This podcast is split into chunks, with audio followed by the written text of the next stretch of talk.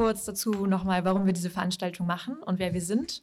Ähm, wir sind verschiedene Leute, also wir und alle Genossinnen, die es mit uns heute organisiert haben, ähm, die in der Klimagerechtigkeitsbewegung in verschiedensten Zusammenhängen ähm, aktiv sind und genau uns interessiert dieses Zusammenbringen von Klimagerechtigkeitskämpfen und Arbeitskämpfen.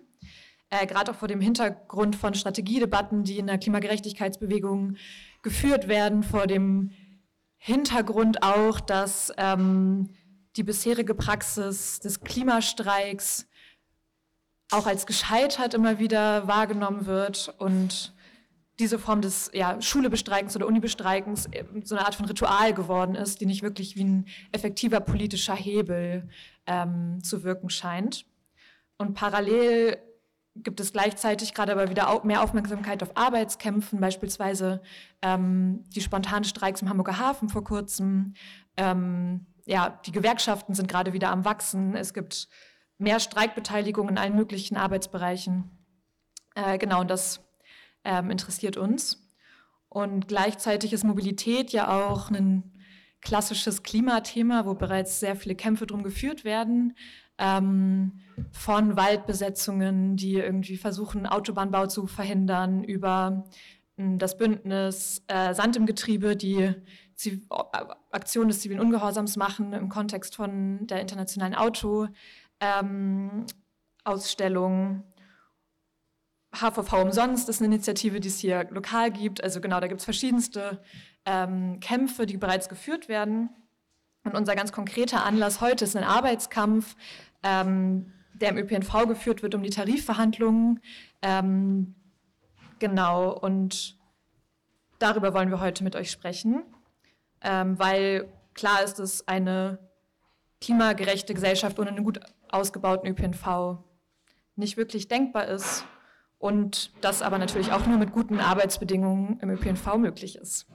Genau, das so als kurze Einleitung. Alles wird noch hoffentlich vertieft heute. Ähm, und dann würden wir gerne einmal die beiden Referenten vorstellen, mit denen wir hier vorne sitzen. Ähm, ich fange vielleicht einfach mal mit Keno an. Hallo Keno, schön, dass du da bist. Moin.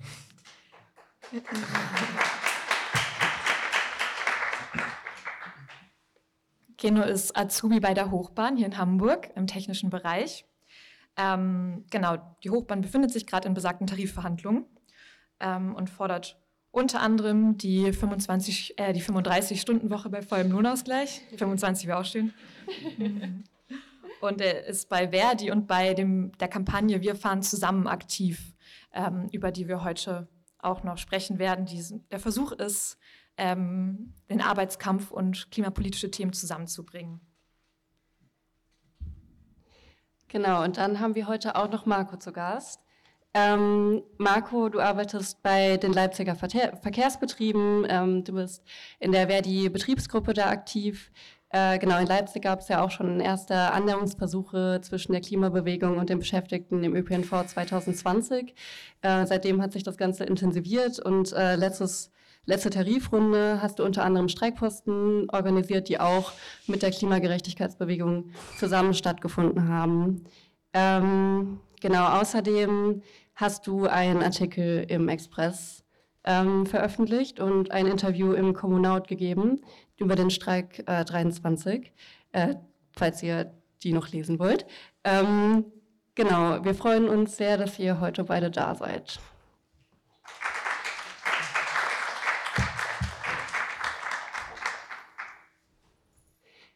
Genau, und dann würden wir auch mit der ersten Frage starten. Jetzt haben wir schon ein bisschen darüber äh, erzählt, dass ja jetzt gerade die Tarifverhandlungen laufen ähm, im öffentlichen Nahverkehr. Ähm, und hier in Hamburg verhandelt gerade der VHH, also der Verkehrsverbund Hamburg-Holstein und aber auch die Hamburger Hochbahn, ähm, gerade einen neuen Tarifvertrag aus. Und auch in Leipzig haben die Tarifverhandlungen im ÖPNV begonnen. Äh, genau, da hat ja auch schon der erste Arbeitsstreik stattgefunden letzte Woche und auch in Hamburg ist in den nächsten Wochen mit Streiktagen zu rechnen, ähm, je nachdem, wie die Verhandlungen verlaufen natürlich. Ähm, genau, wir freuen uns gleich auch noch mehr darüber zu reden, äh, wie äh, die genau Streiks in der oder genau die betriebliche Organisierung aussieht. Ähm, aber vielleicht erstmal Ähm, genau, wie seid ihr eigentlich dazu gekommen, euch betrieblich zu organisieren und für bessere Arbeitsbedingungen zu kämpfen? Und was sind eure persönlichen Erfahrungen mit den Arbeitsbedingungen im Nahverkehr, beziehungsweise was bekommt ihr mit von euren Kolleginnen und Kollegen? Ja, ähm, erstmal nochmal Hallo und äh, vielen Dank für die Einladung.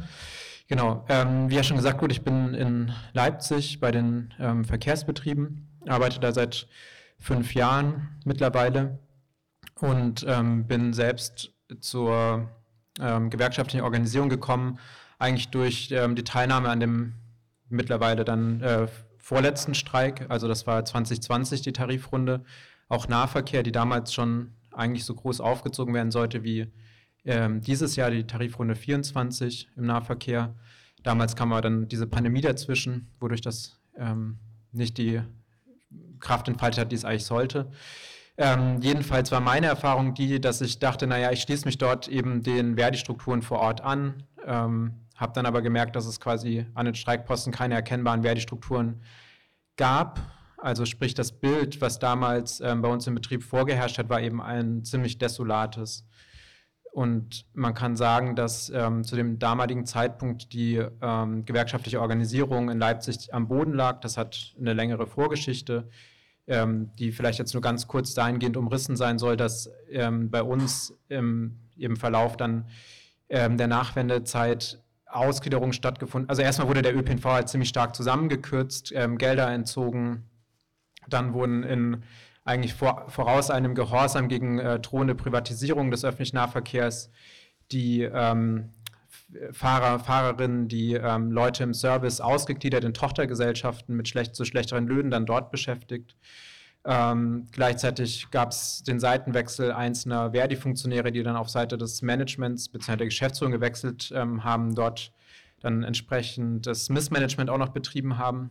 Ähm, das hat auf jeden Fall das Ansehen der Gewerkschaft weitgehend ruiniert gehabt. Ähm, das hat dann dazu geführt, dass eigentlich nur noch, äh, ja, sagen wir mal, relativ inaktive Strukturen existiert haben, die dem, dem Streik nicht wirklich eine Dynamik gegeben haben. Und in der Konsequenz äh, habe ich dann gemeinsam mit einzelnen anderen Kollegen eine Betriebsgruppe gegründet, die erstmal unabhängig von Verdi äh, agiert hat, auch aufgrund eben der Stimmung, die wir wahrgenommen haben um aber eben, weil wir dachten, wir müssen eben auch was ähm, im Betrieb machen, ähm, zu versuchen zu schauen, wie viele Leute sich dafür begeistern können. Und ähm, das ist dann letztlich aber auch mit relativ geringem Erfolg verlaufen über dann mehrere Jahre, äh, dass wir eigentlich mehr oder weniger die linken Kollegen erreicht haben, aber kaum eben Kollegen auch aus dem Fahrdienst angesprochen haben. Also ich selber arbeite auch nicht im Fahrdienst, ich arbeite äh, ex relativ exotisch als Softwareentwickler in dem Verkehrsunternehmen, was ähm, auch nicht besonders viele sind, aber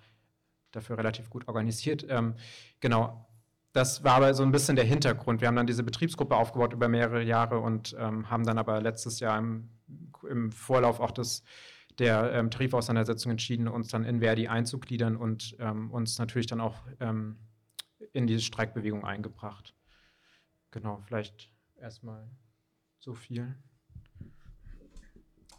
Genau, auch von meiner Seite vielen Dank für die Einladung. Ähm, ich bin noch nicht ganz so lange im ÖPNV selber beschäftigt. Ich habe 2021 meine Ausbildung begonnen, das heißt äh, die Tarifrunde, die 2020 lief, wo auch der erste Streik bei der Hochbahn seit äh, 20 Jahren war, habe ich selber nicht ähm, mitgemacht, ähm, sondern mein erster Streik, den hatte ich jetzt äh, vor fast einem Jahr, als wir eine Entgeltauseinandersetzung hatten. Ähm, das war am 1. Februar 2023. Und meine Organisation hat so ein bisschen vorher schon begonnen. Also ich selber habe mich schon äh, damals als Schüler auch eher als linke Person äh, verstanden und daher war der Weg zur Gewerkschaft natürlich ein sehr schneller. Und ähm, dann war ich halt Mitglied. So, dann ist aber erstmal nicht viel passiert, sondern erst als mich dann äh, nach einer Abteilungsbetriebsversammlung ein Kollege angesprochen hatte, so hier, ich fahre jetzt äh, in zwei Wochen nach Berlin, da gibt es irgendwie so ein Treffen mit so Klimaleuten und äh, die wollen sich irgendwie mit uns unterhalten. Hast du nicht Lust mitzufahren? Dann meinte ich ja, okay, fahre ich mit nach Berlin. Und äh, da waren wir dann das Wochenende und das war so ein Auftakttreffen zu der Kampagne, über die wir noch so ein bisschen sprechen wollen gleich. Und da hat es dann äh, das Ganze seinen Lauf genommen. Irgendwie dann bin ich aktiv geworden äh, hier in der Verdi Jugend in Hamburg, aber auch äh, in der Betriebsgruppe beziehungsweise bei den Vertrauensleuten, die wir auch bei der Technik äh, im großen Aufbau gerade haben. Und bin da eigentlich in relativ gute, gut organisierte Strukturen schon reingekommen und bin jetzt dabei, da aktiv mitzumachen. Genau, und ähm, so hat das Ganze auch seinen Lauf genommen, dass ich jetzt auch bei der Kampagne aktiv bin. Genau, über die Arbeitsbedingungen wollen wir auch noch ein bisschen sprechen. Also bei uns ist es aktuell so, dass wir, ähm, also dass vor allem in der Technik so der Wunsch nach kürzeren Arbeitszeiten ist, einfach um mehr Freizeit zu haben, was ja auch äh, sinnvoll ist, da die aktuellen Zeiten einfach zu lang sind. Das Ding ist, dass wir viele verschiedene Bereiche haben, wo überall anders so die Mängel sind. Also im Fahrdienst ist es eher so, wenn ich mich da mit den Kolleginnen und Kollegen unterhalte, dass sie halt sagen, irgendwie, ich habe kaum Zeit äh, für meine Familie oder ich habe kaum äh, Freizeit, irgendwie, weil die am Wochenende und feiertags und nachts und äh, morgens zu unmöglichen Zeiten arbeiten müssen. Ähm, das ist halt Schichtdienst und ähm, auch die, die, Schichtlängen, wie das aktuell läuft, es ist äh, ziemlich problematisch. Und ähm, was auch noch dazu kommt, dass die Firma natürlich auch mit der Stadt zusammen diesen Hamburg-Takt einführen möchte. Das heißt, dass alle fünf Minuten irgendwo was fahren soll. Und anstatt dass sie dafür ähm, sich irgendwie darum kümmern, dass sie viele Leute rankriegen, die das äh, äh, bewältigen können, sagen sie, okay, wir, wir streichen einfach ähm, die Zeiten zum Beispiel von der Linie ein. Also wo jetzt zum Beispiel irgendwo noch ähm, der Bus fünf Minuten Pause hatte, um eben auch eine mögliche Verspätung, die ja durch die Verkehrssituation, die wir in Hamburg haben, aufkommen, wieder einzuholen, wird die gestrichen und dann ähm, sind die Kollegen am Ende mit irgendwie zehn Minuten Verspätung oder 15 Minuten Verspätung an der Haltestelle und das geht dann auch wiederum von der Pausenzeit ab. Und ähm, das sind einfach Sachen, die jetzt in der letzten Zeit immer viel mehr äh, kommen und das ist was, wo wir auf jeden Fall daran arbeiten müssen, dass das äh, gestoppt wird und dass die Arbeitsbedingungen nicht nur den Standard von vorher erhalten, sondern dass sie auch womöglich noch verbessert werden können. Äh, daran anschließend dann vielleicht einmal direkt die Rückfrage, was sind denn jetzt so konkrete Forderungen, die aus diesen äh, prekären Arbeitsbedingungen quasi herausgestellt werden in den Tarifverhandlungen? Genau, wir hatten jetzt äh, im Sommer eine äh, Umfrage gestartet, wo wir äh, mit, mit so Zetteln, wo die Kolleginnen auswählen konnten, was sie gerade so stört, beziehungsweise was sie sich wünschen würden, ähm, durch den Betrieb gegangen und haben daher äh, daraus eine Forderung irgendwie formuliert. Und äh, in Hamburg, also genau, was ich auch noch dazu sagen wollte, weil jetzt ja irgendwie so in Leipzig läuft gerade was, in Hamburg, bei der Hochbahn, bei der VAH. Das Ganze läuft aktuell bundesweit, also das ist nicht nur hier in Hamburg oder in Leipzig, sondern wirklich äh, gerade überall in äh, Deutschland so, dass jetzt äh, am 1.1. die Friedenspflicht ausgelaufen ist und überall verhandelt wird. Das ist nicht zufällig, sondern das ist auch äh, Sinn der ganzen Kampagne. Ähm, genau, und deswegen so eine Diskussion, wie wir sie hier gerade führen, wird gerade wahrscheinlich auch irgendwo anders äh, gerade laufen. Und ähm, das gibt auch nochmal so einen besonderen Charakter da wir uns nicht nur ähm, jetzt selber in Hamburg irgendwie unterhalten, so was sind denn unsere Arbeitsbedingungen, was könnten wir verbessern, sondern eben auch mit Kolleginnen aus anderen Betrieben, zum Beispiel aus Leipzig, auch in Kontakt kommen und uns einfach austauschen, was läuft da gut, was läuft da schlecht, irgendwie was, was könnten wir fordern. Und in, in Hamburg bei der Hochbahn, da hatte ich mir kleine Notizen gemacht, was so die, die wichtigsten Forderungen eigentlich sind die wir aufgestellt haben. Und äh, das wurde am Anfang schon erwähnt, das sind die 35 Stunden bei vollem Lohnausgleich. Das ist vor allen Dingen eine Forderung, die groß aus der Technik getragen wird. Dann haben wir äh, die Erhöhung der Arbeits-, äh, der Urlaubstage auf 32. Ähm, dann etwas, was eher aus dem Fahrdienst kommt, also gleichmäßige Dienste. Also da gibt es zum Teil aktuell, dass irgendwie ein Dienst mal zehn Stunden geht oder auch nur sechs Stunden. Und das Ganze muss dann wieder mit anderen Diensten ausgeglichen werden um eben auf diese wöchentliche Arbeitszeit zu kommen. Und das funktioniert manchmal nicht so gut. Irgendwie, wenn, äh, wenn ich jetzt viele lange Schichten hatte, dann muss ich irgendwie mal für vier Stunden zur Arbeit kommen und die Kolleginnen nehmen zum Teil auch irgendwie eine Stunde Fahrtweg auf und das äh, ist alles quatschig und soll verbessert werden. Dann einfach so was Simples wie ähm, eine Sonderzahlung, also dass wir jetzt äh, aktuell haben wir 87,5 Prozent sozusagen kein 13. Gehalt, sondern wir wollen wieder zum 13. Gehalt, was auch äh, Kollegen, die vor den 90ern eingestellt wurden, haben. Übrigens zu den 35 Stunden, wir haben aktuell 39 und in den 90ern war es noch so, dass wir 37 Stunden bei der Hochbahn hatten, aber durch die ganzen Sparmaßnahmen, die in den 90ern durchgesetzt wurden, wurde das alles weggenommen. Genau, und ähm, genau auch für Sonn- und Feiertage, dass dort auch 100% äh, Zuschlag für solche Schichten an ungünstigen Tagen heißt es äh, gibt. Genau. Ähm, ja, also man merkt schon, es sind, wie gesagt, ähm, unterschiedliche Tarifverhandlungen, die alle versuchen, hm, es halt so ein bisschen, ne? Hm. Ähm, die über die verschiedenen Bundesländer hinweg mit den verschiedenen Bedingungen ähm, synchronisiert werden sollen. Also es, der Hintergrund ist der, dass Verdi eigentlich ursprünglich, glaube ich, den strategischen Plan hatte, äh, einen einheitlichen Tarifvertrag Nahverkehr zu erkämpfen. Jetzt ist, ähm, da die Arbeitgeber Seite dem ähm, nicht nachkommen will, wird eben versucht, jetzt über einzelne Tarifverhandlungen in allen Bundesländern die, die Bedingungen anzugleichen. Ähm, was mir jetzt auf jeden Fall auffällt, ist, dass wir durchaus unterschiedliche Forderungslisten haben, weil bei uns zum Beispiel 38 Stunden gearbeitet wird, aber in der Arbeitszeit überhaupt nichts geändert werden soll. Also das ist zum Beispiel keine Forderung nach 35 Stunden bei vollem Lohnausgleich. Bei uns gibt es dagegen ähm, Forderungen, die ähm, darauf zielen, beispielsweise die ähm, Wegezeit zu bezahlen, wenn der Anfangs- und Endort nicht gleich ist, was ein sehr heftiger ähm, ja, Einschnitt eigentlich ist für Kollegen im Fahrdienst, die dann eben an der, am, am einen Ende der Stadt sozusagen anfangen zu arbeiten, am anderen Ende dann äh, vom Wagen runtergehen und dann quasi wieder quer durch die Stadt müssen, um da ihr Auto zu holen oder, oder ihr Fahrrad oder so, um dann wieder nach Hause zu fahren.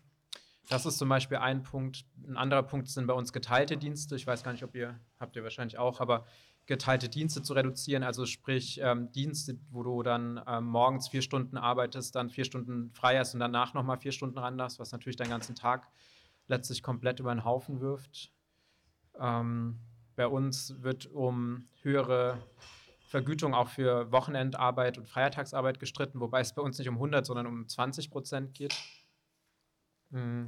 Und ansonsten gibt es bei uns auch eine Forderung nach ähm, mehr Urlaubstagen und noch ein paar andere Sachen, wie zum Beispiel Regenerationstage für Nachtarbeit, was, denke ich, auch eine sehr sinnvolle Forderung ist oder eine sinnvolle Perspektive, ähm, um eben diese ja, letztlich auch gesundheitsschädlichen Arbeiten einzu, ähm, einzudämmen. Genau. Und sollen wir schon mal auf die Tarifverhandlungen noch schon eingehen? wenn du möchtest, kannst du ja. ja. Also genau, nur vielleicht, um das dann auch jetzt nochmal zu rahmen. Ähm, die Tarifverhandlungen haben eben dadurch, dass sie in unterschiedlichen Bundesländern auch gleichzeitig ablaufen, haben auch haben teilweise auch schon angefangen in Hamburg. Ihr habt, habt ihr schon verhandelt gehabt? Also bei der Hamburger Hochbahn gab es am 15.12. so einen Termin, äh, wo sich die Tarifkommission mit der Arbeitgeberin getroffen hatte. Ähm, da haben sie aber nur ausgetauscht, irgendwie das sind die Forderungen und Arbeitgeberin meinte so, voll blöd. Und äh, in, in Hamburg bei der Hamburger Hochbahn ist jetzt der nächste am 30.01., also am Dienstag, bei den Verkehrsbetrieben Hamburg-Holstein, also der VAH, das andere Busunternehmen, Linie 3 zum Beispiel, falls man das kennt, ähm, die hatten jetzt, glaube ich, vorgestern oder so den Termin und ähm, auch in unserem Nachbarn-Bundesland Schleswig-Holstein gab es auch schon einen Termin und vielleicht, um, um da kurz daraus zu berichten, was, da gibt es auch die Forderung nach ähm, Arbeitszeitverkürzung und dort wurde gesagt, nö, das finden wir nicht so, aber wir wollen, dass die Kolleginnen freiwillig 42 Stunden arbeiten können. Ähm, genau, ich weiß nicht, wie das in Leipzig aktuell läuft.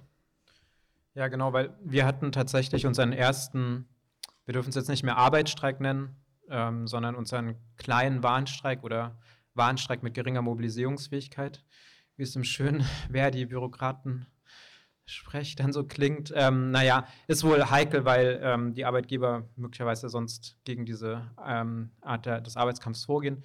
Wie dem auch sei, wir hatten auf jeden Fall Donnerstag unsere erste entsprechende Streikmaßnahme, weil Mittwoch eben der Verhandlungsauftakt war. Und bei uns, und das war, stieß schon auf sehr viel Empörung äh, unter den Kollegen, äh, die Arbeitgeber gesagt haben, wir bieten euch an, den äh, bestehenden Tarifvertrag zu den Konditionen um vier Jahre zu verlängern. was natürlich ein starker Schlag sozusagen war, nachdem wir eben eine ziemlich umfassende Liste präsentiert hatten, ähm, auch die ja auch durchaus aus ähm, handfesten Leiden ähm, der Kollegen auch erwachsen ist, in einem enorm hohen Krankenstand aufgrund eben dieser Dienste, Leuten, die ja den, den Job hinschmeißen, obwohl sie Straßenbahnfahrer bei hart sind, könnte man sagen.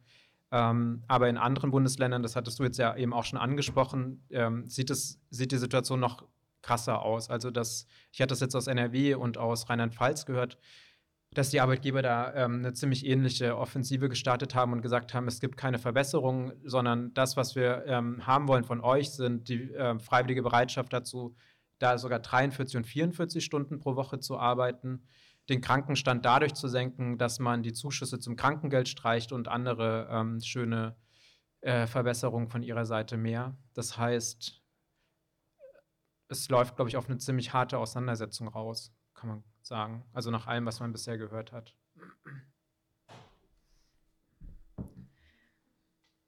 Ja, danke äh, für diesen Einblick in die ganz konkreten Forderungen und diesen Arbeitskampf, der gerade läuft. Ähm, genau, da knüpfen wir auf jeden Fall nochmal an und jetzt vielleicht nochmal ein kleiner Ausblick auf die Klimadimension des Ganzen ähm, und die Kampagne Wir fahren zusammen. Ähm, dazu nochmal kurz zwei Zahlen. Und zwar ähm, nutzen bundesweit täglich ungefähr 24 Millionen Menschen den ÖPNV. Und ähm, dieser ist aber nur für ungefähr drei Prozent aller Treibhausgasemissionen verantwortlich. Pkw-Verkehr ungefähr für 60 Prozent. Ähm, genau, einfach nochmal um diese Dimension und die Relevanz des ÖPNVs für alle möglichen Vorstellungen von Verkehrswende zu betonen. Genau, und ähm, Keno, du bist jetzt ja gerade nicht nur beim Arbeitskampf beteiligt, sondern auch bei Wir fahren zusammen. Und kannst du uns ein bisschen diese Kampagne vielleicht kurz vorstellen? Ähm, ja, was da zum Beispiel so Ziele sind und wie sie sich so organisiert in Hamburg, aber auch bundesweit. Genau, also vielleicht noch mal kurz äh, zum Hintergrund.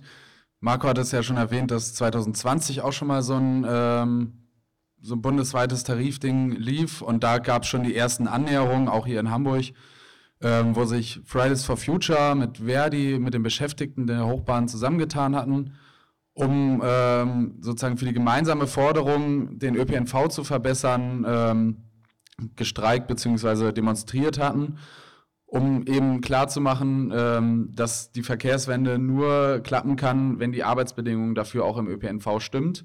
Denn irgendjemand muss, äh, muss die ganzen Fahrzeuge auch bewegen, muss die ganzen Staats Fahrzeuge sauber und instand halten. Und ähm, genau, das Ganze war dann äh, so ein bisschen eingeschlafen und dann gab es dieses Auftakttreffen, wo ich ja auch in, in Berlin war. Das war 2022, genau. Schon ein bisschen her wieder. Und äh, da kam sozusagen die Idee auf, okay, das, was wir 2020 hatten, das wollen wir jetzt nochmal in ganz groß. Und ähm, dann gab es die ersten Annäherungen und dann hatten sich die ersten Ortsgruppen schon gegründet und dann hatten wir auch Anfang 2023 ähm, im öffentlichen Dienst Verhandlungen und in sechs Bundesländern ist der ÖPNV auch mit im öffentlichen Dienst und da gab es dann schon die ersten ähm, Streiks wo auch äh, die Klimabewegung mitgemacht hatte. Und dann kam direkt irgendwie von den Arbeitgeberverbänden, das ist, ähm, das ist politischer Streik, das gehört verboten. Und ähm, das hat uns eigentlich noch mehr befeuert, das Ganze äh, weiter aufzubauen. Und genau, in Hamburg haben wir dann auch, oder beziehungsweise bundesweit war dann am 15. September so ein Starttermin. Wir arbeiten nämlich mit so einer Mehrheitspetition die wir äh, durch die Bevölkerung geben wollen, äh, wo man sozusagen Unterschriften sammelt, aber auch eben Gespräche, um zu sagen, okay, irgendwie, wie kann das denn mit einer Verkehrswende klappen? Wir wollen hier in Hamburg und wir wollen bundesweit eine Verkehrswende herbeiführen, um eben äh, die Emissionen, die aktuell viel durch den äh, Pkw und äh, also durch, durch die Autos äh, emittiert werden, senken, indem wir eine Alternative schaffen zum Auto und zwar einen vernünftigen ÖPNV. Ähm, und das Ganze, ähm, wie gesagt, was ich schon meinte, mit den vernünftigen Arbeitsbedingungen. Und das ist der eine Schritt. Der andere Schritt ist aber auch, dass äh, jetzt im Betrieb die Kolleginnen und Kollegen nicht so von Anfang an, sage ich mal, von so Klimazielen überzeugt sind. Die sagen so, hm, das ist Quatsch, die kleben sich äh, vor meinem Bus und das finde ich blöd. Und das ist halt auch äh, die, die zweite Stärke, sage ich mal, die wir da entwickeln können, eben auch in den Betrieb reinzukommen und da mit den Kolleginnen zu sprechen und sagen, hier, die Klimabewegung, die wollen sich nicht äh, vor euch vom Bus kleben, sondern die wollen, dass es eine Verkehrswende gibt, aber auch, da, äh, dass ihr nicht drunter leidet und noch mehr fahren müsst, sondern dass ihr auch bessere Arbeitsbedingungen bekommt und ähm, einfach so eine, dieser, dieses gemeinsame Ziel der Verkehrswende auf, auf zwei Seiten. Einmal politisch mit äh, Forderungen nach mehr Investitionen in den ÖPNV durch die Klimabewegung herbeizuführen und auf der anderen Seite auch ähm, mit den Gewerkschaften auf den Seiten der Arbeitgeberinnen und Arbeitgebern zu sagen, irgendwie, denk mal daran, wie die Leute hier arbeiten müssen, das geht nicht so weiter. Ja, vielen Dank. Ähm, wir kommen da bestimmt auch gleich nochmal konkreter drauf zurück. Ähm, genau, wir haben ja jetzt schon relativ viel darüber gesprochen, was die Tarifverhandlungen angeht, ähm, genau, was für konkrete Forderungen dahinter stecken, ein bisschen was von Wir fahren zusammengehört ähm, und wollen jetzt eigentlich gerne nochmal einen Blick auf die Praxis werfen, also auf die Organisierung im Betrieb, aber auch auf den konkreten Kontakt zwischen Aktiven der Klimagerechtigkeitsbewegung und den Beschäftigten. Ähm, genau, und da vielleicht auch erst mal eine Frage an dich, Keno. Ähm, genau, wie läuft denn die betriebliche Organisierung gerade ab? Ähm, jetzt hast du auch schon ein bisschen was angedeutet sozusagen. Ich weiß nicht, ob du das noch ergänzen willst. Ähm, genau, gibt es eigentlich eine Identifikation mit dem politischen Projekt der Verkehrswende, mit den Beschäftigten? Also gerade wenn man so von Klimaklebern äh, vor dem Bus spricht oder so, ähm, genau, ist es eigentlich so in den Köpfen der Leute gerade drin. Und ähm, genau, wie läuft der Kontakt zwischen den KlimaaktivistInnen und den Beschäftigten? Also wo kommen die eigentlich zusammen? Ähm, genau. Genau, also über dieses Wir fahren zusammen, was ja die, die Kampagne ist, die ursprünglich von Fridays for Future und wer die zusammen war, ähm, die wir bundesweit gerade aufbauen, äh, die ist ähm, relativ offen. Also da kann wirklich äh, kann jeder und jede kann da hinkommen, die sagen, okay, ich möchte mich irgendwie für Klimaschutz einsetzen, ich möchte mich für den ÖPNV einsetzen. Und ähm, dadurch haben wir auch so eine offene Gruppe, ein offenes Plenum, wo immer viele verschiedene Leute auch kommen, auch aus den Betrieben, auch äh, von euch. Einige, die hier sitzen, habe ich dort auch schon ein paar Mal getroffen. Ähm, und ähm, genau, wir versuchen so ein bisschen, also was ich ja schon meinte, dass, dass die Verdi-Strukturen bei der Hochbahn schon relativ gut sind. Das bedeutet aber nicht gleich, dass, dass die sich auch mit der Kampagne identifizieren und sagen, irgendwie, das ist ähm, super toll, das, das machen wir jetzt. Ähm, da geht es halt schon darum, dass wir wirklich ähm, mit den Kollegen ins Gespräch kommen und ihnen das nochmal ähm, persönlich erklären, weil wenn wir jetzt einfach nur sagen, hier, das ist die Kampagne, dann kommt das irgendwie so von oben und äh, dann würde da niemand mitmachen, sondern es geht wirklich darum, auch diese persönlichen Gespräche zu machen. Ähm, das lief in der letzten Zeit nicht immer ganz so, wie wir uns das gedacht hatten, sondern immer so ein bisschen schleppender. Allerdings sind wir jetzt gerade, denke ich mal, auf einem guten Weg. Zum Beispiel treffen wir uns auch da, wo auch der Verhandlungstermin bei uns ist, am 30.01 ähm, gemeinsam und hatten da jetzt auch schon viele äh, Kolleginnen und Kollegen angerufen und gesagt, hier, äh, wir haben da so ein Treffen mit der Klimabewegung zusammen, kommt mal vorbei, kommt mal ins Gespräch. Und ich denke, dass durch diese persönlichen Gespräche äh, viel wachsen kann. Und vor allen Dingen ist es auch wichtig, diese Gespräche zu führen, auch wenn die auch manchmal anstrengend sein können. Aber nur dadurch können auch nachhaltige Kontakte äh, entstehen, auch zur Klimabewegung, die dann auch ein bisschen länger halten. Weil wir verhandeln jetzt diesen Tarif und die Frage ist auch immer, was kommt danach? Was ist, wenn das jetzt abgeschlossen ist? Dann gibt es wieder eine Friedenspflicht auf, auf der Arbeitskampfseite, sage ich mal. Und ähm, wir wollen natürlich, dass das äh, längerwierig ist, dass, dass sich Beschäftigte auch mit Klimazielen identifizieren, dass sie sich auch mit der Klimabewegung zusammentun. Und ähm, genau, ich denke, wir sind gerade auf einem guten Weg, wie gesagt, diese Gespräche zu führen und dann ähm, ich denke, viel wird auch passieren, ähm, was generell immer so Organisationen verstärkt, wenn es tatsächlich zu einem konkreten Arbeitskampf kommt. Und wir hatten ja schon gehört, was in anderen Bundesländern jetzt äh, die Arbeitgeber da vorgeschlagen hatten. Und ich denke mal, bei der Hochbahn wird es nicht viel besser ausgehen. Und naja, ich sag mal so, der nächste Streik wartet dann wahrscheinlich nicht mehr lange. Und wenn dort dann auch die Klimabewegung kommt und zeigt hier, wir stehen auf eurer Seite, wir sind bei euch, ähm, ist das schon mal ein erster Annäherungsversuch. Und dann bei so einem Streik haben die Kolleginnen auch mehr Zeit, weil wenn sie jetzt mit dem Bus unterwegs sind oder gerade Pause haben, dann möchten sie kurz entspannen und Pause haben und haben auch nicht immer Lust und Zeit, äh, sich zu unterhalten. Aber bei so einem Streik kann äh, so ein Gespräch schon viel einfacher vonstatten gehen. Äh, ja, danke schön. Äh, jetzt mit dir, Marco, vielleicht nochmal einen kleinen Rückblick auf ähm, Streikgeschehen. Also genau, es gab ja auch schon 2020 ähm, Kontakte zwischen Beschäftigten und Klimaaktivistinnen ähm, beim Streik. Und dann hat sich das Ganze jetzt im letzten Jahr 2023 auch nochmal intensiviert, ähm, als es um den TVÖD ging, gemeinsam auch mit TVÖD-Beschäftigten. Ähm, und da warst du ja auch ähm, in der Verdi-Betriebsgruppe aktiv. Wie lief da die betriebliche Organisierung ab und wie war der Kontakt äh, mit der Klimabewegung? Was lief da gut? Was war schwierig?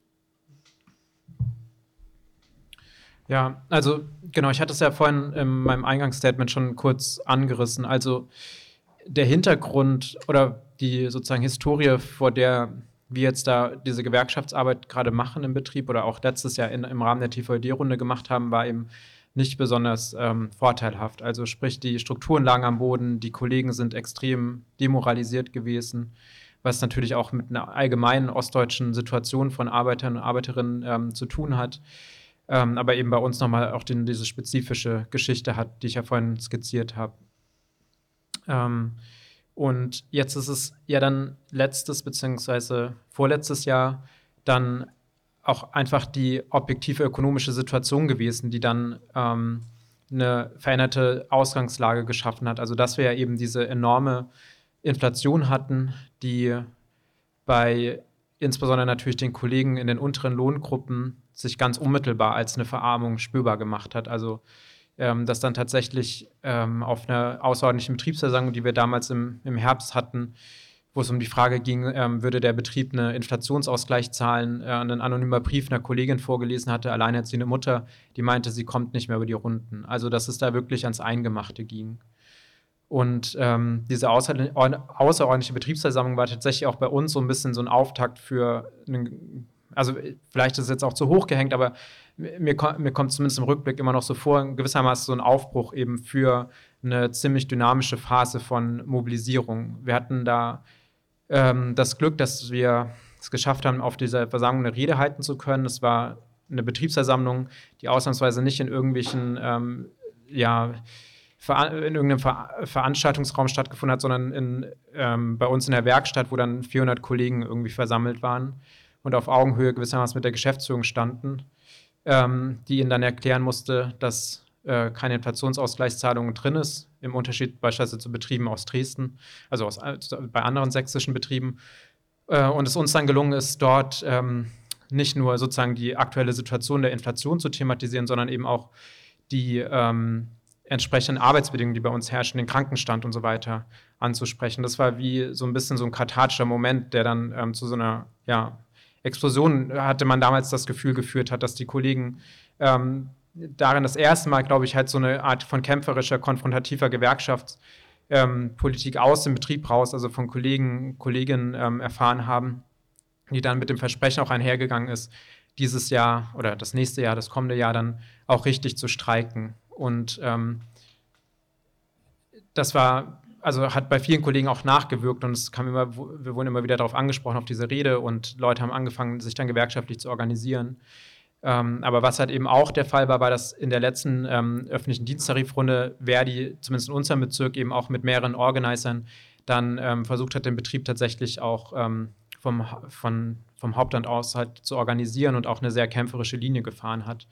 Was dann ähm, unter anderem sich darin niedergeschlagen hat, dass ähm, vermittels der Organizer eben Strukturen an den verschiedenen, in den verschiedenen Betriebsteilen, also vor allem an den Betriebshöfen, aufgebaut wurden, dass wir eigene Kommunikationsstrukturen ähm, entwickelt haben, was enorm wichtig war, weil natürlich auch gleichzeitig mit dem äh, Beginn der Auseinandersetzung halt einen eigentlich Kampf um die Öffentlichkeit bzw. um die Kommunikationshoheit begonnen hat, dass dann natürlich das Unternehmen über alle Kanäle ihre Sicht der Dinge kommunizieren konnte und wir dann aber plötzlich ein Mittel in der Hand hatten, um die Kollegen eben auch äh, zu informieren über den Fortgang der der, Aus, der Auseinandersetzung, was dann auch dazu geführt hat, dass wir tatsächlich tagesaktuell Stellungnahmen ähm, reingeben konnten, was ziemlich wichtig war. Aber vor allem haben wir eben diese, diese Basisstrukturen dann genutzt, um ähm, aus denen heraus Delegierte zu wählen, die dann wiederum eine ehrenamtliche bezirkliche Arbeitskampfleitung gestellt haben, die dann den ganzen Streik eigentlich getragen hat.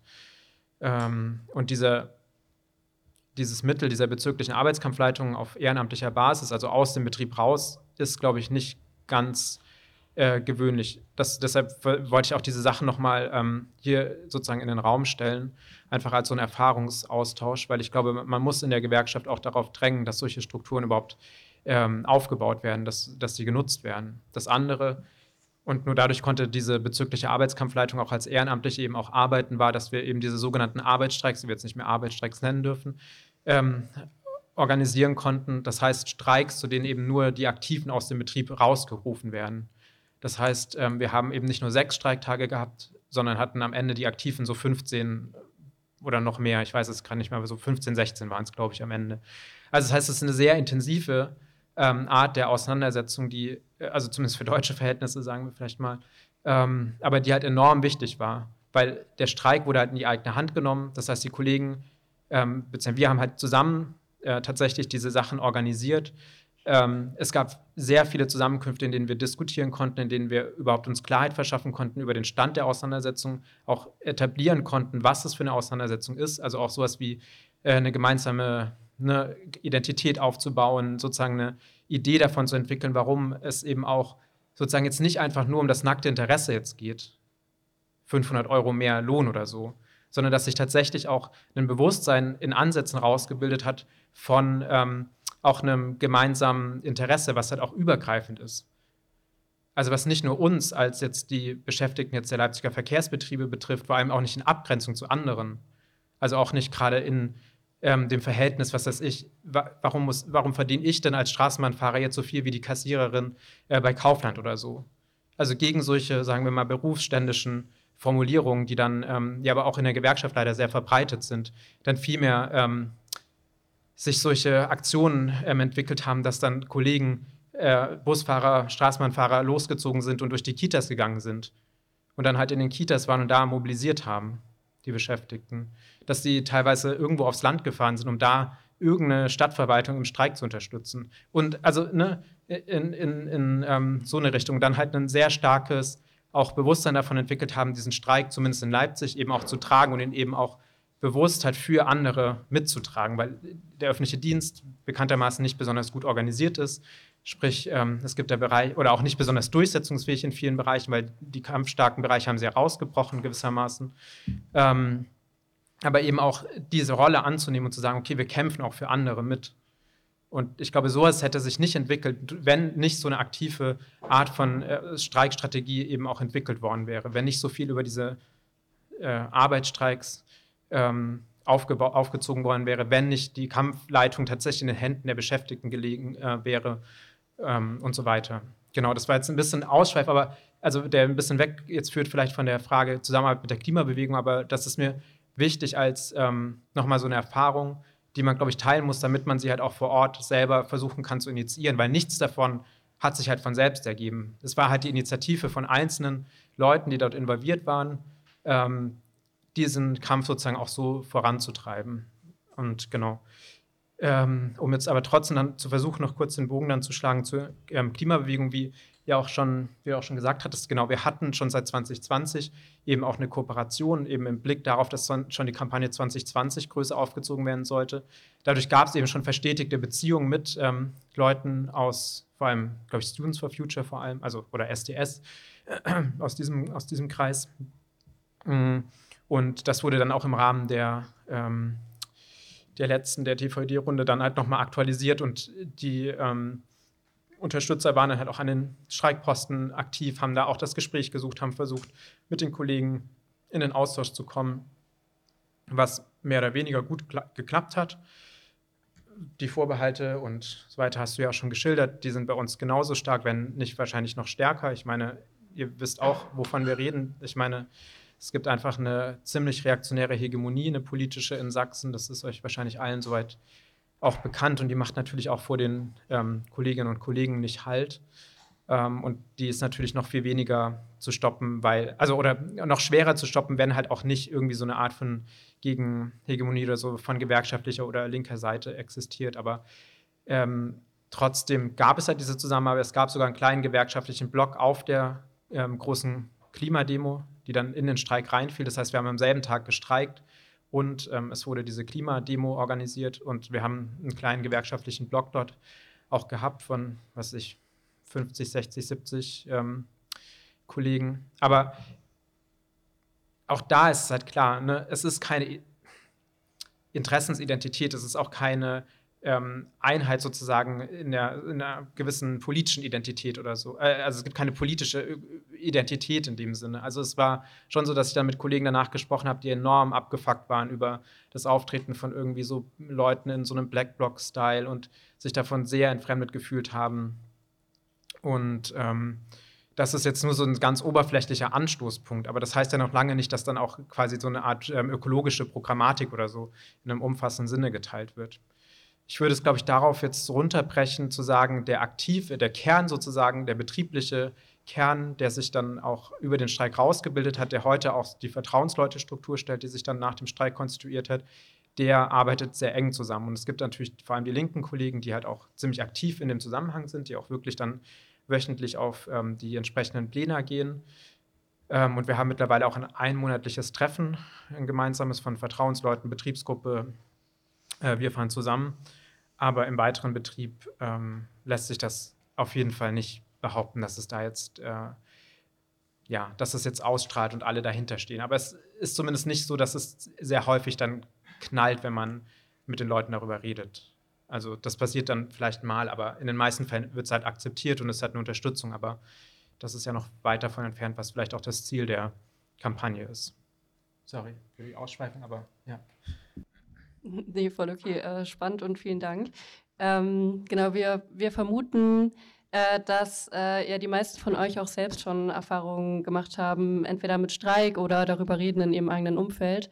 Ähm, genau, deswegen hätten wir jetzt sozusagen ein bisschen Zeit eingeplant, damit ihr mit euren NachbarInnen oder an euren Tischen, an denen ihr sitzt, ähm, darüber reden könnt, ähm, wie ihr sozusagen im eigenen Umfeld über Streik redet. Das heißt, wie ist es auf Arbeit, wie ist es mit euren Freundinnen und Freunden, wie ist es in der Familie, in der Schule oder in der Uni. Ähm, vielleicht auch konkret über den ÖPNV-Streik, der jetzt gerade stattfindet. Und ähm, genau, gibt es da eigentlich Solidarität mit dem Arbeitskampf oder wie sieht das aus? Ähm, genau, vielleicht habt ihr aber auch selbst schon gestreikt und ähm, genau, dann wäre sozusagen die Frage, wie politisch wurde der Arbeitskampf eigentlich erlebt? Also hat das zum Beispiel was mit dem Verhältnis zu euren Kolleginnen und Kollegen gemacht? Äh, dafür haben wir ungefähr fünf Minuten eingeplant. Ähm, genau.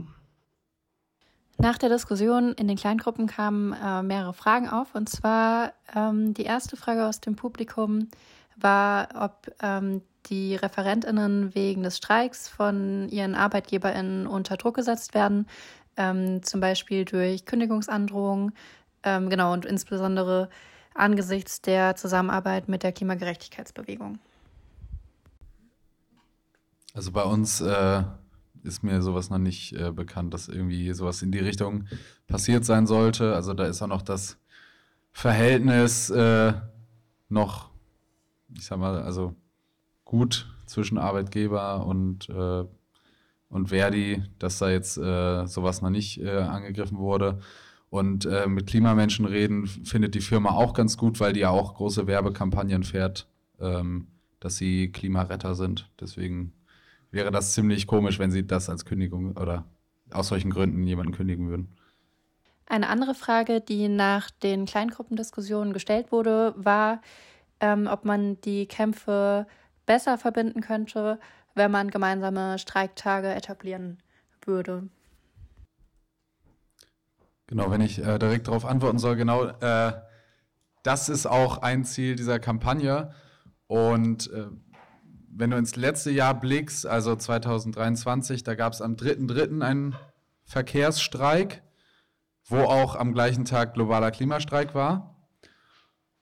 Wo auch Beschäftigte ähm, mit bei diesem äh, Klimastreik auch standen.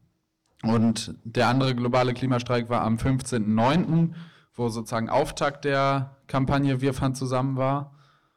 Und ähm, der nächste globale Klimastreik wird kein globaler Klimastreik sein, sondern nur ein bundesweiter Klimastreik, da sich ähm, der, dieser Klimastreik bundes, äh, global, das wird ja mal von Fridays for Future organisiert. Und äh, die haben sich jetzt in, in Deutschland von der bundesweiten Fridays for Future, äh, von der globalen Fridays for Future äh, so ein bisschen distanziert. Und ähm, genau am 1.3., das könnt ihr euch schon mal aufschreiben, ist, äh, ist dieser Klimastreik angesetzt. Und ähm, vielleicht ist da auch im ÖPNV was, das können wir jetzt aber noch nicht sagen.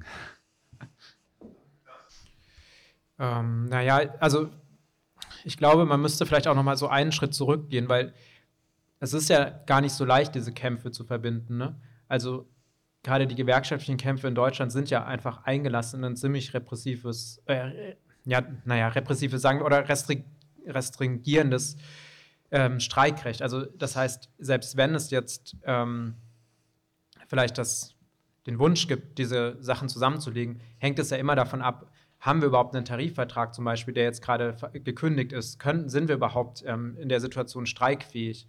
Sind wir aus der Friedenspflicht raus und so weiter? Ne? Also das ist alleine schon ähm, eine ziemliche Hürde. Dann hast du halt ja nicht nur einen Tarifvertrag, in dem eben dann alle zusammen äh, kämpfen könnten, sondern das war ja dann letztes Jahr dann der Fall. Du hattest dann halt relativ parallel laufende Tarifrunden. Erst bei der Post, dann ähm, im öffentlichen Dienst. Parallel hat dann die EVG noch angefangen ähm, am Flughafen war was. Aber das sind ja alles einzelne Tarifverträge, einzelne Kämpfe, die dann auch wiederum ähm, ihre eigene Choreografie oder Dynamik und so weiter haben, die dann abhängen von Verhandlungsergebnissen, aber auch abhängen davon, wer sind halt die Hauptamtlichen in den jeweiligen Bezirken, wie ähm, sind die orientiert. Da hat man dann halt irgendwelche, hm, naja, Schnarchnasen ähm, auf, auf der Hauptseite, die halt nicht so viel wollen. Dann hat man andere, die sind kämpferischer gestimmt. Ähm, aber es ist nicht immer ganz leicht, dann halt äh, überhaupt auch auf der hauptamtlichen Ebene die Sachen zusammenzubringen. So. Ich glaube, das ist erstmal so ein ganz ähm, großer Aspekt, ähm, der äh, im letzten Jahr halt relativ ähm, gut irgendwie lief. Da hatten wir dann auch symbolisch gewissermaßen auf einer großen Streikversammlung auch eine Resolution eingebracht, diese verschiedenen Kämpfe eben zu koordinieren, was, glaube ich, im Hintergrund eh schon geplant war. Aber das hängt dann halt eigentlich oder liegt dann halt ähm, bei dem Hauptamt und zwar auf der Bundesebene. Die koordinieren sich dann halt und sagen dann, okay, an dem Tag machen wir den großen ähm, Verkehrsstreik, was du gerade angesprochen hast, da holen wir dann die EVG-Kollegen raus, sind aber auch noch den öffentlichen Dienst oder zumindest die, die, die Nahverkehrsunternehmen, die im öffentlichen Dienst sind und bringen die zusammen. Oder wenn man Glück hat, wird dann noch, werden noch die Amazon-Kollegen am gleichen Tag rausgeholt. Aber das ist halt was, worauf wir halt auch gewissermaßen in der Gewerkschaft halt drängen müssen, dass man halt sagt, okay, nicht die einzelnen ähm, Verhandlungen alle für sich sozusagen führen und schauen, ah, wenn wir da jetzt das Ergebnis raus haben, dann machen wir da den Deckel drauf, sondern eben zu sagen, okay, wir sind eine Gewerkschaftsbewegung. Ähm, unser Kampf ähm, geht nicht nur um jetzt die eben ähm, jetzt materiellen Forderungen, die wir natürlich, die natürlich im, im, im, Zentrum stehen, aber uns geht es auch darum, diese Bewegung zu stärken. Uns geht es auch darum, eben ein Klassenbewusstsein aller Lohnabhängigen zu ähm, entwickeln. Und das bedeutet dann eben auch, dass wir versuchen, diese wechselseitigen Kämpfe zu unterstützen. So. Aber das ist ja nicht ähm, unbedingt der äh, Modus operandi, nach dem die Gewerkschaft ähm, arbeitet. Aber ich glaube, das ist deshalb erstmal ein Kampf in der Gewerkschaft. Dann, wie gesagt, ein Kampf mit einem repressiven äh, Streikrecht. Ähm, und dann, kurz gesagt, es hat bedingt geklappt letztes Jahr. Also wie gesagt, wir haben dann halt, obwohl wir gestreikt haben, ein paar Dutzend Kollegen geschafft, auf die Klimademo zu mobilisieren. Aber da ja, ist dann die Frage, was ist das für eine Vereinigung der Kämpfe dann wiederum? Ne? Vielleicht da ähm, anknüpfend, äh, genau, du hast jetzt ja gerade schon von Hauptamt gesprochen ähm, und vorhin meintest du, dass äh, diese Bezirkskampfleitung ehrenamtlich organisiert war, was ja eigentlich relativ besonders ist, gerade in so dem der betrieblichen Organisierung. Ähm, und wir haben uns gefragt, äh, genau, wie, da, wie ihr das organisiert habt, ähm, genau, wurden da Leute gewählt, wie kam man eigentlich dazu, in diese ehrenamtliche ähm, genau, Betriebskampfsleitung zu kommen? Äh, genau. Ja. Äh, ja, genau. Also ähm, wir haben, wie gesagt, mit auch Unterstützung eben der Organizer an den verschiedenen Betriebsteilen äh, sozusagen Betriebshofgruppen aufgebaut. Also wir an der sozusagen Verwaltung haben auch eine Gruppe aufgebaut. Wir sind kein Betriebshof, aber eben dann ähm, in der Verwaltung auch eine Gruppe gemacht und ähm, haben dort jeweils dann halt äh, zwei Delegierte gewählt, die dann in diese Arbeitskampfleitung gegangen sind. Das heißt, es war ein Delegiertensystem, was halt auf Wahl der Aktiven beruht hat innerhalb dieser, dieser Gruppen. Es war aber gleichzeitig auch, es war halt eine bezirkliche, keine rein betriebliche Arbeitskampfleitung, weil es ja um den öffentlichen Dienst ging. Und das hat dann auch dann dazu geführt, dass du halt einfach Leute drin hattest, da konnte niemand gewählt werden, weil es war dann eh der Einzige aus der Stadtverwaltung, Lütschena oder sowas, der dann halt ähm, überhaupt sich gewerkschaftlich engagieren wollte. Also sprich, es war recht ähm, unterschiedlich zusammengesetzt. Also wir als, als LVB hatten halt tatsächlich sowas wie gewerkschaftliche Basisstrukturen mit einem gewissen demokratischen Mandat, die dann halt auch wieder zurückgewirkt haben in ähm, den Betrieb rein, was halt, glaube ich, enorm wichtig ist, um halt diesen Streik auch aufzubauen. Und dann hatte man letztlich, kann man sich so vorstellen, also halt eine, eine, eine große oder relativ große Runde von ähm, Kollegen, die mit den Hauptamtlichen zusammensitzen und dann dort aber halt mitentscheiden. Also ich meine, viel wird natürlich trotzdem von der Bundesebene strukturiert und gesagt, okay, das sind die Streiktage, wo alle streiken, das ist der Korridor, in dem ihr so viele Streiktage machen dürft und an dem dürft ihr dann so und so viele machen. Aber ich erinnere mich zum Beispiel noch daran, dass ähm, bei der ersten Sitzung tatsächlich dann der Hauptamtliche vor Ort meinte, naja, dann, wir fangen doch erstmal mit einem Acht-Stunden-Streik an. Und dann habe ich auch gemeint, ja, wenn, wenn, du, wenn ihr so anfangen wollt, dann ist die LVB halt raus so. Das können wir hier keinem Kollegen verkaufen. Wir streiken 24 Stunden oder wir sind raus. So, und dann hatten wir das halt durchgesetzt. Aber ich meine nur, also auch sowas muss dann halt überhaupt erstmal in der Versammlung durchgesetzt werden, weil sonst läuft es halt so, naja, die Hauptamtlichen entscheiden, vielleicht noch mit Rücksprache mit so ein paar Betriebs- oder Betriebsräten, was ja meistens dann identisch ist mit den ähm, Verdi oder mit den, mit den Gewerkschaftsaktiven.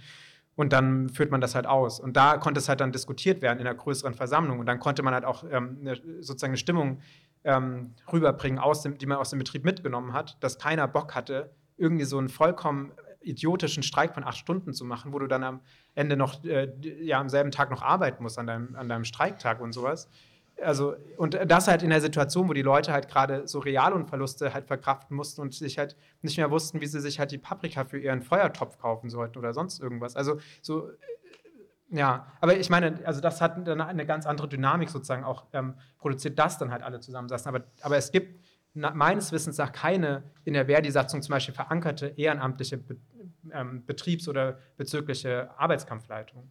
Das ist halt was, was dann auch Prozess von oder Ergebnis von solchen Auseinandersetzungen in der Gewerkschaft ist. Das muss man halt erstmal dann auch wissen, um es dann initiieren zu können. Und also, aber vielleicht rede ich auch Quatsch. Zumindest ist das mein Stand gerade, dass das so ist. Und ähm, ja, aber so ungefähr wurde, ähm, wurde das organisiert.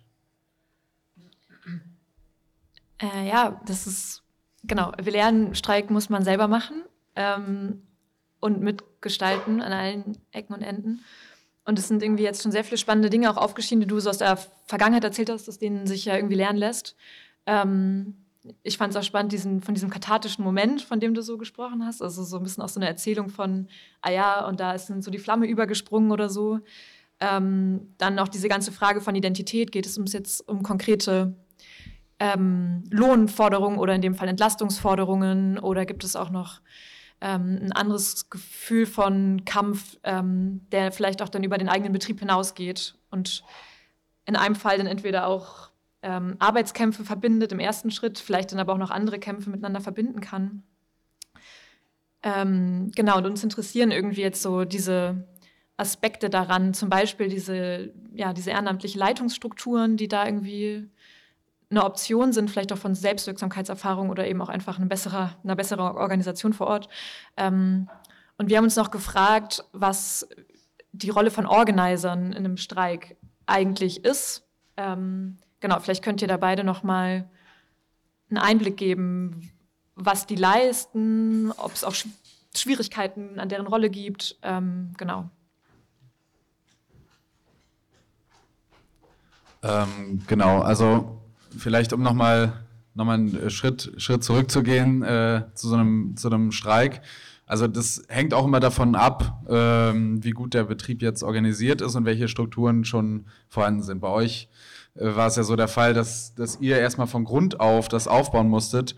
Und ähm, in dem Fall spielen Organizer eine große Rolle, weil die wirklich in den Betrieb reingehen und wirklich darum gucken, viele äh, Leute anzusprechen, viele Leute zu aktivieren und ähm, viele Leute mit reinzubekommen. Äh, das hatten wir jetzt bei uns selber nicht, sondern wir hatten ja schon diese Vertrauensleute und ähm, bei uns war es so, dass dann halt die Streiktage, ähm, also vieles läuft auch bei uns ein bisschen anders bei der Hochbahn, weil wir halt so einen Haustarifvertrag haben. Das ist aber alles sehr kompliziert. Was ist jetzt ein Haustarif, was ist ein Flächentarif und öffentlicher Dienst und äh, ein eigener Dienst und so, solche Geschichten. Und ähm, von daher läuft bei uns einiges einfacher, weil wir uns jetzt nicht mit, äh, mit Betriebsgruppen aus anderen Betrieben irgendwie abstimmen müssen, sondern sagen können, hier äh, ist jetzt unser Streik und ähm, das Ganze läuft dann so, dass äh, die Vertrauensleute in der Regel äh, von dem Betriebshof oder von der Werkstatt, je nachdem, ähm, sich dann zusammensetzen und überlegen, okay, wie wollen wir jetzt diesen Streik gestalten, was wollen wir da machen. Ähm, und in der Regel ist das dann halt so, dass dann da irgendwie eine Feuertonne und ein Grill hingestellt wird und dann gibt es ein bisschen Kaffee. Und äh, das ist alles. Aber wir wollen das jetzt äh, in der Zukunft auch so ein bisschen ähm, größer gestalten. Letztes Jahr hatten wir auch bei der Technik, dass wir dann mit einer Demonstration rübergelaufen sind zu einem anderen Betriebshof. Und um erstmal diese Kämpfe quasi auch innerhalb des Betriebs überhaupt zu verbinden, um diese Solidarität zu zeigen, okay, wir sind hier nicht irgendwelche Leute aus der Technik, sondern wir sind auch mit den äh, Kolleginnen aus dem Fahrdienst äh, solidarisch und ähm, da ist schon die, äh, der erste Funke irgendwie übergeschlagen um einfach auch so eine innerbetriebliche Solidarität zu erzeugen, weil oft ist es auch so, dass auch Konkurrenzkämpfe innerhalb vom Betrieb auch sind.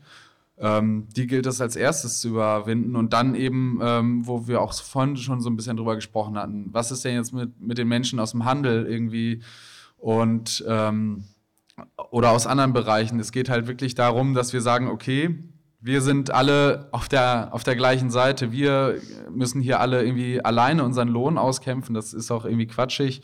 Und ähm, das so ein bisschen mehr als äh, gemeinsame Bewegung auch zu verstehen, ähm, da ist natürlich die politische Lage so, dass, dass es halt nicht gewollt ist. Wenn zufälligerweise äh, zwei verschiedene Streiks an einem Tag laufen, dann kommt direkt irgendwie äh, ähm, irgendwie Mittelstandsunion oder Arbeitgeberverbände oder auch aus der, aus SPD-Teile, die dann sagen so, nein, das ist jetzt hier ähm, nicht mehr die Tarifautonomie, die dann ja immer angesprochen wird, oder das ist jetzt hier schon äh, politischer Streik, weil, weil sich äh, Streikende aus den Betrieben irgendwie einer Klimademonstration angeschlossen hatten.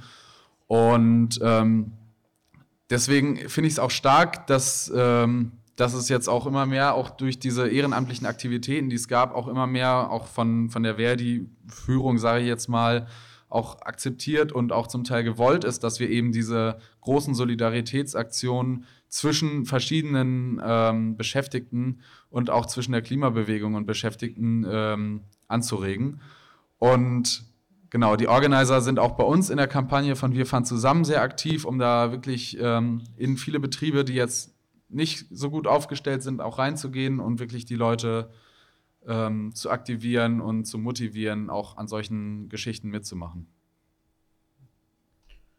Ja, genau, bei uns, wie gesagt, war der Organizer-Einsatz ja dann im letzten Jahr halt, ähm, von Seiten Verdi eben auch für unseren Betrieb eben vorgesehen und hatten insgesamt vier Organizer bei zweieinhalbtausend Kollegen ähm, und einem relativ niedrigen Organisationsstand. Und was halt sie vor allem gemacht haben, war einfach vor Ort zu sein und dann vor Ort Leute eben anzusprechen, ähm, in diese Basisstrukturen aufzubauen, sprich diese Betriebshofgruppen und damit hm, Organisation oder Kommunikations- und Organisationsstrukturen zu schaffen, die halt im Verlauf des Streiks eben enorm wichtig waren, aber glaube ich, haben schon auch tatsächlich, muss man sagen, weitgehend die zumindest organisatorische Leitung vor Ort auch der ganzen großen Streikversammlung übernommen oder initiiert. Also das, da ist tatsächlich das Hauptamt so dann irgendwann ziemlich an den Rand gedrängt worden und die Organizer haben das eigentlich gemacht. Ähm, haben auch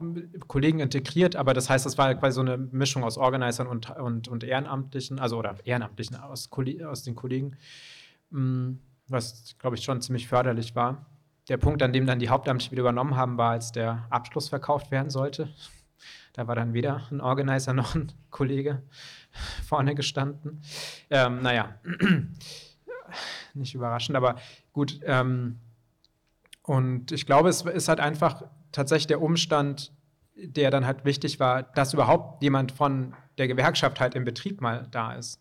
Also ich hatte die äh, skurrile Situation, dass ich dann äh, in einer unserer Servicestellen war, um mit den Kolleginnen dort zu sprechen und dann irgendwann haben sie dann nach, was ich, 20 Minuten so gemerkt, ach, du bist gar nicht von Verdi, mit ganz enttäuscht und äh, also ich glaube, es lag an der Stelle nicht an mir, aber es war halt einfach dann so das Gefühl, okay, es ist seit, seitdem wir hier arbeiten, haben wir halt noch nie jemanden von der Gewerkschaft zu Gesicht bekommen.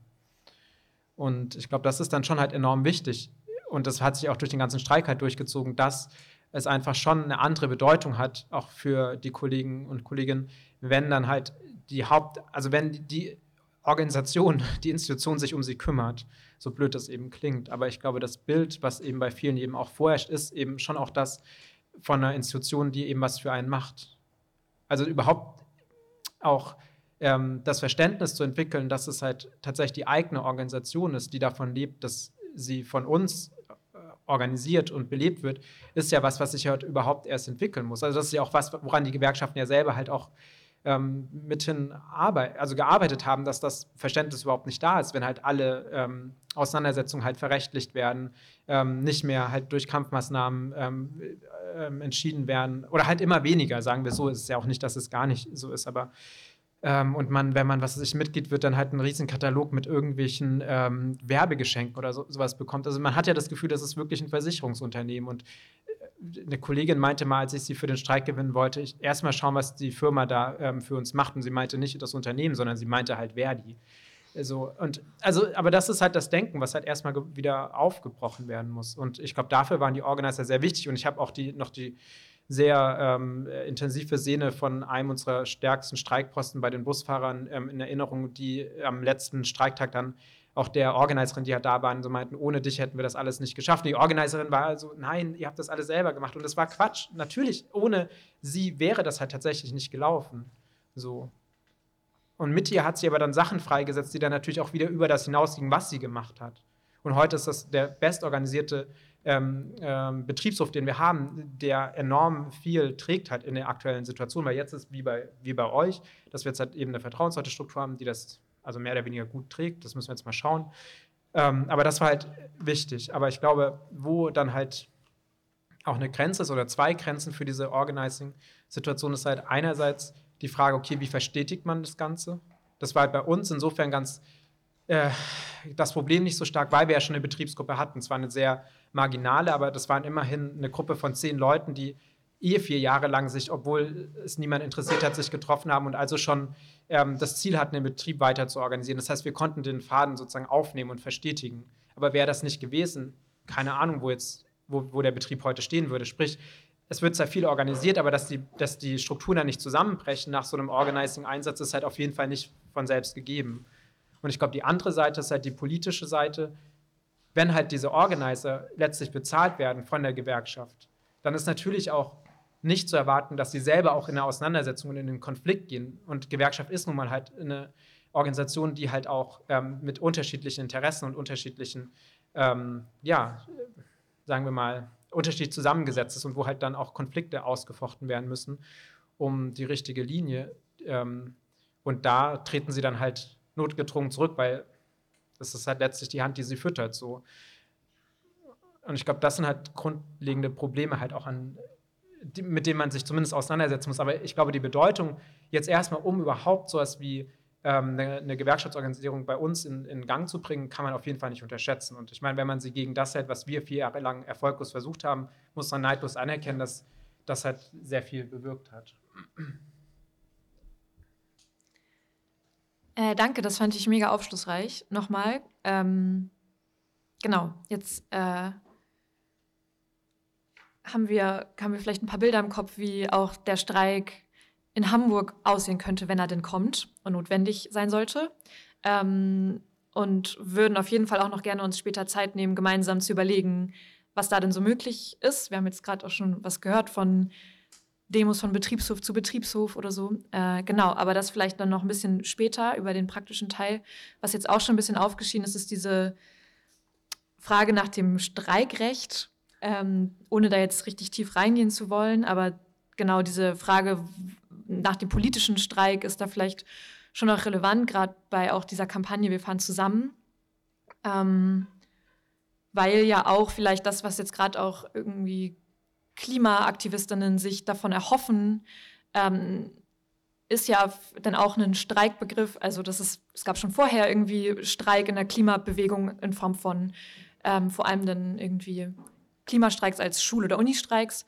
Und das ist jetzt so eine andere, ähm, ja, eine andere Druckmöglichkeit durch wirklich den Arbeitskampf beispielsweise im ÖPNV ähm, gesehen wird und sich davon viel erhofft wird als politisches Mittel. Andererseits aber die Situation, dass ähm, wirklich politischer Streik gemaßregelt wird und Gewerkschaften eigentlich gar kein Interesse daran haben, dass das so ausgelegt wird. Ähm, genau, und da haben wir uns gefragt, inwiefern wird der Arbeitskampf im ÖPNV durch äh, die Zusammenarbeit mit der Klimagerechtigkeitsbewegung eigentlich politischer? Ähm, und ist es eigentlich wirklich möglich, jetzt im Rahmen von diesem Arbeitskampf, der ja doch auch auf Tarifverhandlungen irgendwie ausgerichtet ist, wirklich politisch Druck aufzubauen. Ähm, und wie ist da dieses Verhältnis zwischen den tariflichen Forderungen auf der einen Seite und den politischen Forderungen auf der anderen Seite? Gerade weil also diese ähm, Wir fahren zusammen Kampagne ja auch gar nicht konkrete politische Forderungen stellt, beziehungsweise teilweise, aber genau, also erstmal sehr breit geht es da ja um ähm, einen besser ausgebauten ÖPNV und bessere Arbeitsbedingungen. Das ist erstmal so sehr griffig. Ähm, aber ob dann die politischen Forderungen genauso gut ausformuliert sind oder so spezifisch dafür gekämpft werden kann, wie jetzt für die sehr spezifischen ähm, tariflichen Forderungen. Ähm, genau, das sind, das waren jetzt sehr viele Fragen. Aber genau, vielleicht können wir über diesen Komplex noch ein bisschen sprechen.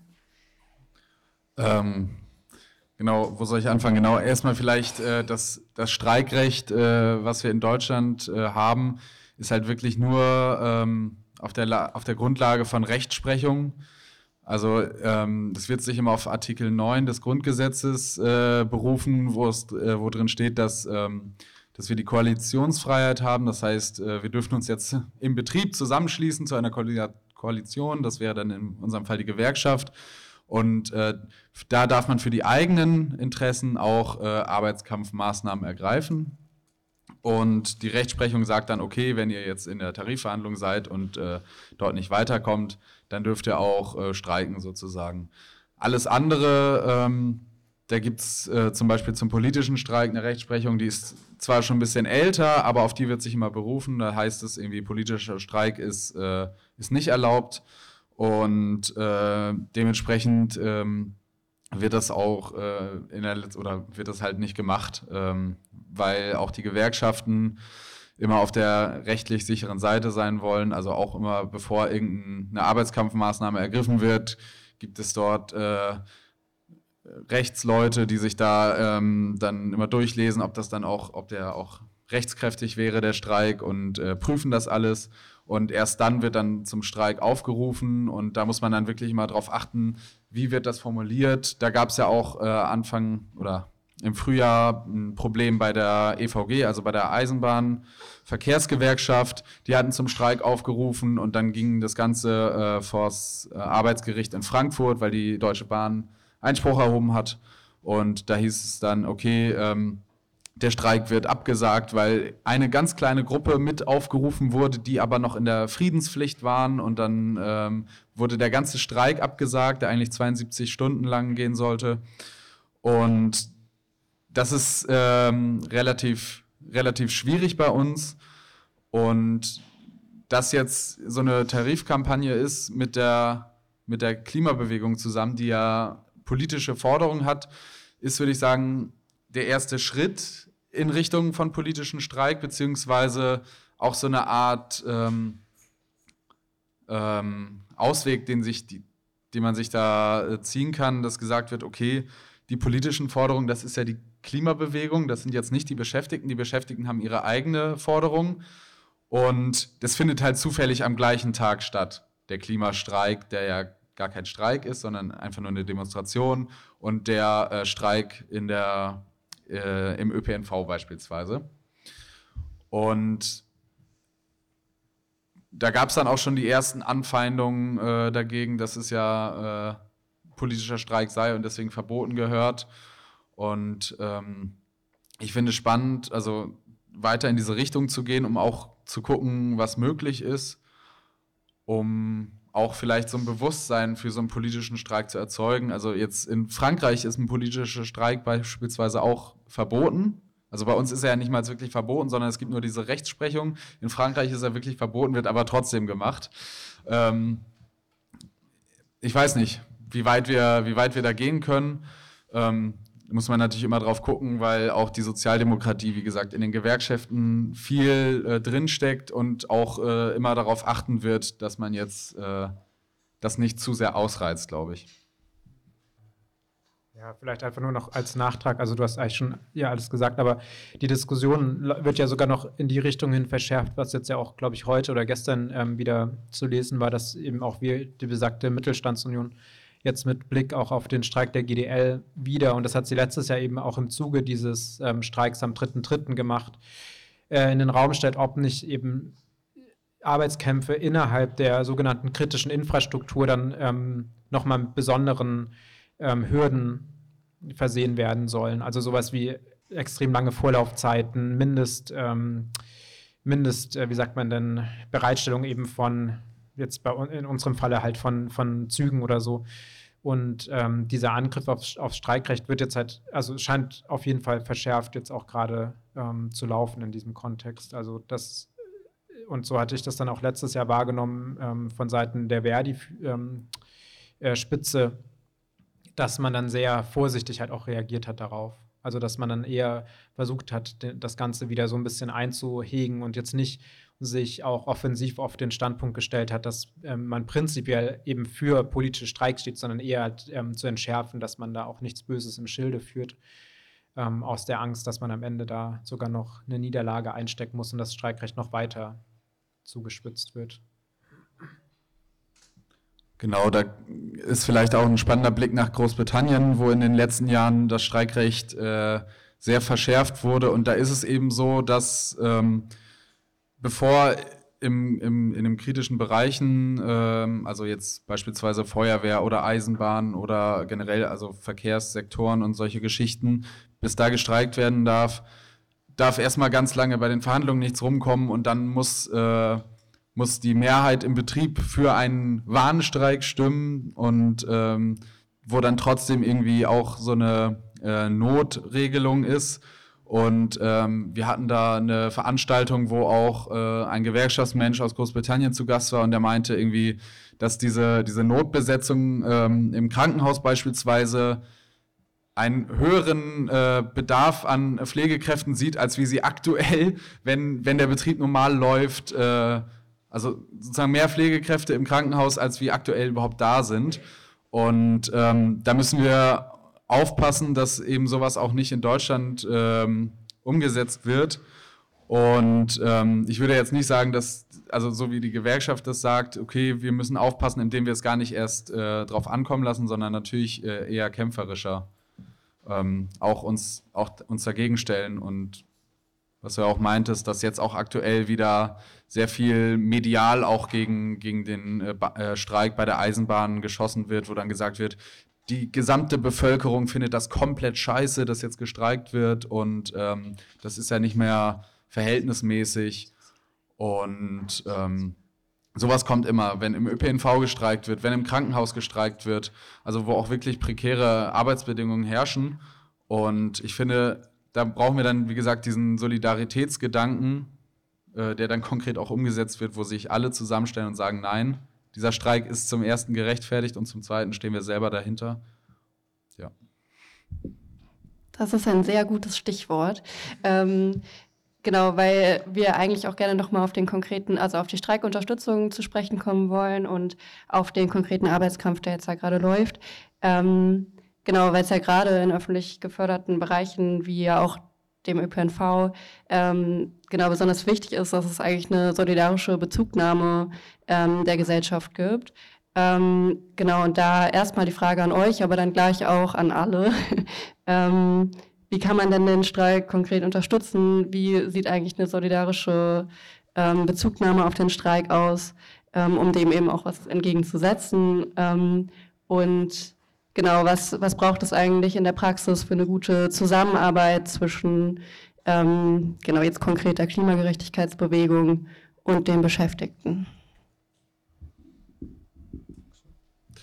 Genau, also konkrete Solidarität natürlich am besten äh, am Streikposten oder falls es eine Streikkundgebung äh, oder Streikdemo geben sollte, dort und wirklich äh, ins Gespräch kommen. Also aus eigener Perspektive, das, was ich letztes Jahr, was mich am meisten berührt hatte, war, dass wir äh, vor, vor dem Tor standen an unserem Streikposten und dann kam so eine Frau vorbei, die sah auch so ein bisschen grimmig aus und ich dachte, okay, scheiße, jetzt pöbelt sie irgendwie rum, dass, dass hier kein Bus fährt und sowas. Und dann kam sie an und so, ihr macht das voll gut, jetzt müssten eigentlich alle streiken und so.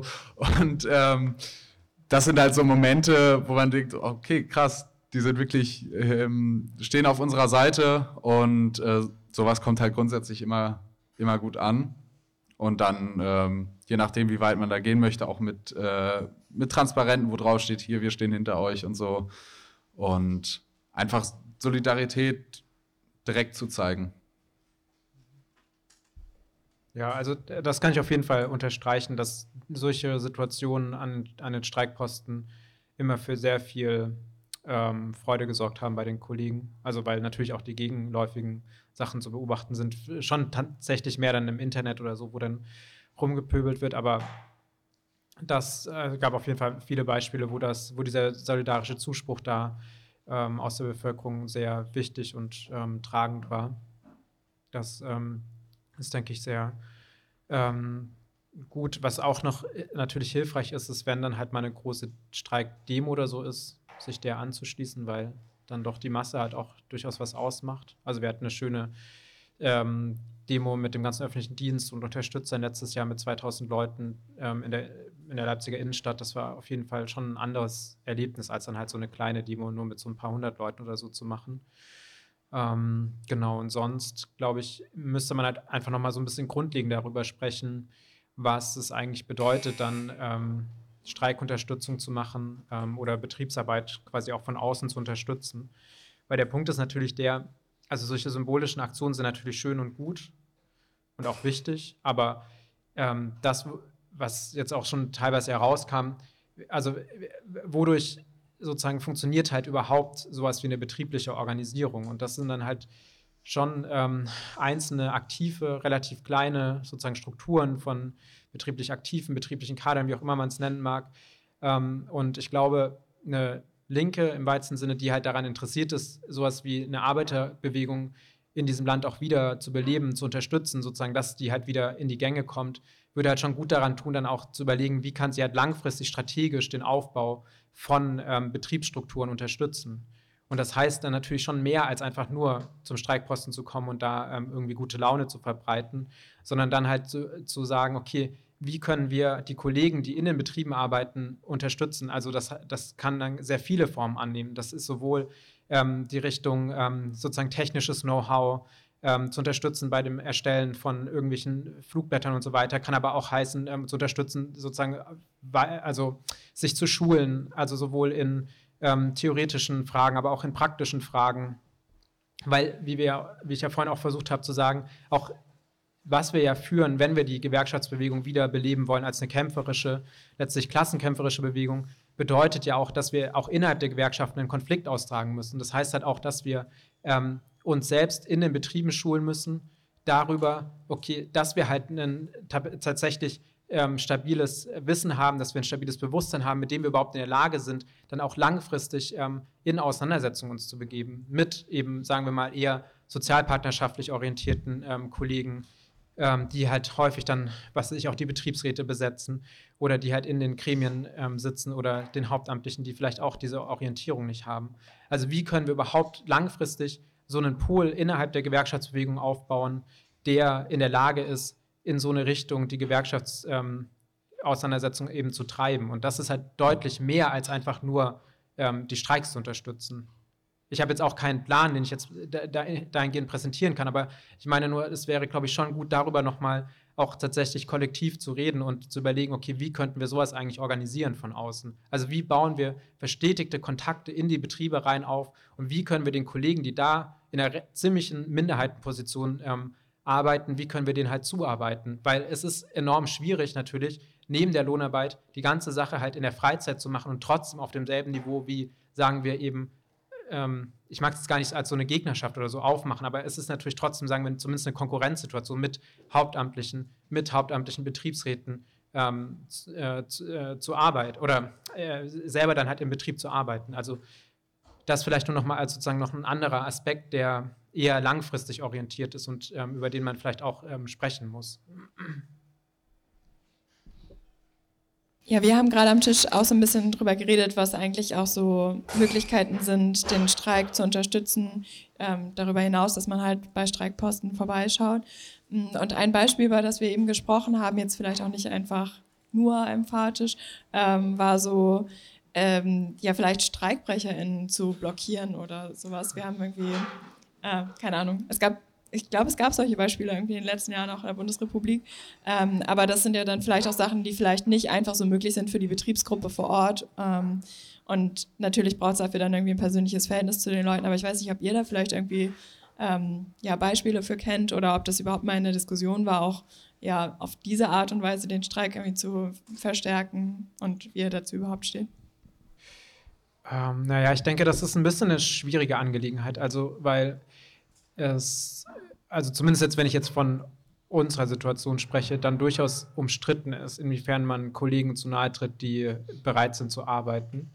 Und da ich auch verschiedene Extreme durchaus mitbekomme ähm, oder mitbekommen habe, wie man damit umgeht, aber ich denke, glaube ich schon, die ähm, vorherrschende Meinung ist, dass man da jetzt nicht ähm, eingreift vor allem nicht handgreiflich. Also, oder das nicht, nicht, nicht einfach blockiert. Und man kann jetzt nicht, glaube ich, von außen kommen und dann halt den, den Laden blockieren. Also, das ist, glaube ich, eh immer halt die Regel Nummer eins, dass man die Sache halt mit den Leuten vor Ort organisieren muss. Ich meine, wenn man dort so ähm, involviert ist und man gemeinsam dann entscheidet, okay, wir versuchen jetzt tatsächlich das Ausrücken, jetzt in unserem Falle halt von Straßenbahnen oder Bussen zu blockieren und das so legitimiert ist durch eine Mehrheit der Kollegen, dann kann man das sicherlich, könnte man das machen, aber also zumindest würde ich jetzt bei uns die Stimmung derzeit nicht so einschätzen, dass das ähm, passiert und wäre auf jeden Fall ganz grundsätzlich halt, ähm,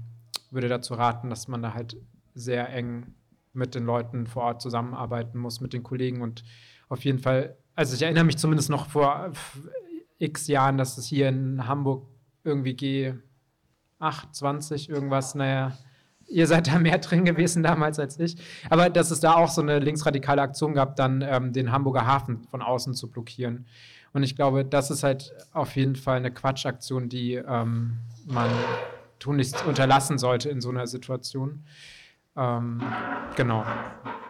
Also, weil man gewinnt ja auch tatsächlich in der Auseinandersetzung den, den Streik oder die politische Auseinandersetzung überhaupt nicht, nur weil man es jetzt geschafft hat, irgendwie das Ausrücken von ein paar Wagen oder sowas zu verhindern. Das ist ja nicht wirklich. Das, also man ist natürlich, wenn man in so einem Streik ist, ist man sehr fokussiert auf diese Fragen von, rückt da jetzt was aus oder nichts aus, aber das ist ja eigentlich nicht der große, der entscheidende Faktor am Ende. Für die Moral ist es wichtig, dass nichts ausrückt, aber ähm, ich glaube, wenn, dann müsste man halt eher in die Auseinandersetzung gehen und sozusagen militanter oder sowas werden in der gemeinsamen ähm, Praxis und dann könnte man so in so eine Richtung vielleicht überlegen.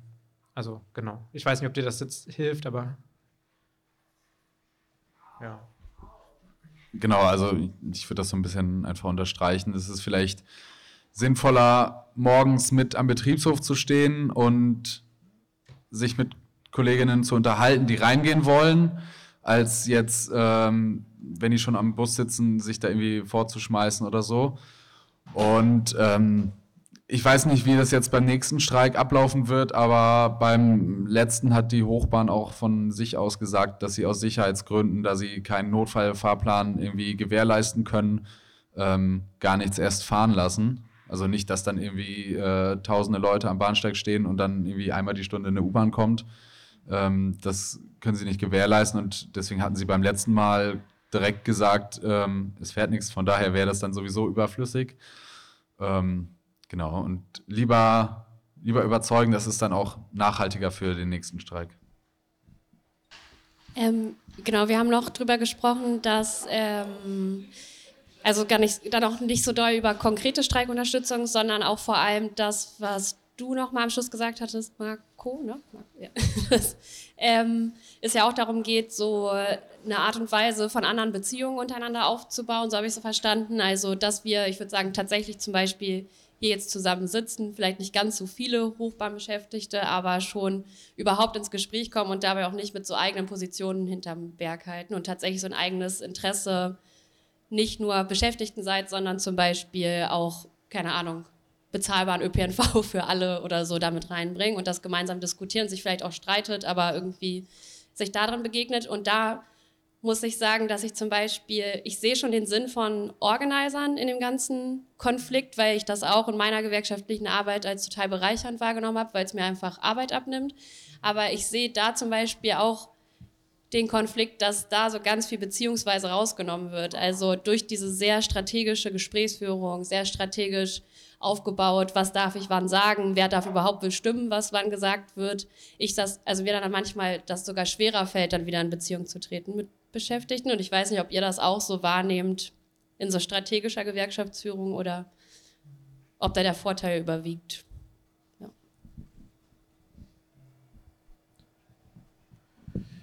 Also ich habe selber selbst nie als Organizer gearbeitet. Ich habe aber Freunde oder Genossen, Genossinnen, die das auch schon vor einigen Jahren gemacht haben, als es, glaube ich, noch relativ neu war in Deutschland, zumindest, also jenseits der IG Metall, die ja schon länger so Organizing auch von, vom Hauptland aus organisieren. Also in Verdi, wo dann, was ich im Saarland und ähm, Rheinland-Pfalz und so ähm, die Krankenhäuser organisiert wurden. Und ich hatte es damals so mitbekommen, dass es wirklich so in dieser Art auch ablief, wie du es jetzt auch angerissen hast. Also sehr, man könnte schon fast sagen, manipulativ eigentlich den Kollegen gegenüber. Also da ging es dann halt darum, sozusagen Zahlen zu schreiben. Ganz einfach. Und das, was ich jetzt sowohl bei uns mitbekommen habe, als eben auch von jetzt wiederum Freunden, die gerade in der TVL-Auseinandersetzung als Organizer gearbeitet haben, hatte ich schon das Gefühl, dass sich da einiges geändert hat in der Kultur, wie Organizing da arbeitet. Also, dass sie dann schon sehr viel mehr, was ich vorhin auch meinte, ne, also äh, Basisstrukturen aufgebaut haben, ähm, damit auch die Leute so ein bisschen versucht haben, anders mit ihnen ähm, zu sprechen, sie zu orientieren, sie zu aktivieren. Also schon der, der Fokus weniger auf das reine ähm, Mitgliedergewinnen zu Mitglieder aktivieren äh, und in Bewegung bringen sich verschoben hat, was ich denke, was halt ein enormer Fortschritt ist, auch wenn es nicht ganz so langfristig vielleicht funktioniert. Ähm, was es auch gab, naja, gut, es gab schon auch, ich, ich sage jetzt mal diffus, Versuche, die ganze Sache zu ähm, politisieren, einzelne aktive Kollegen dann auch weiter zu, zu schulen, mit ihnen zu sprechen und so weiter. Und ich glaube, tatsächlich ist es ja auch so, dass gewissermaßen aus diesen Arbeitskämpfen, zumindest in den Krankenhäusern, noch ein bisschen Rekrutierung halt stattgefunden hat, jetzt ähm, dann im, ja, in die entsprechende Organisation da, die da auch hintersteht. Ähm, insofern glaube ich, hat das, ist es nicht mehr ganz so dramatisch oder so, so wie du es jetzt beschrieben hast.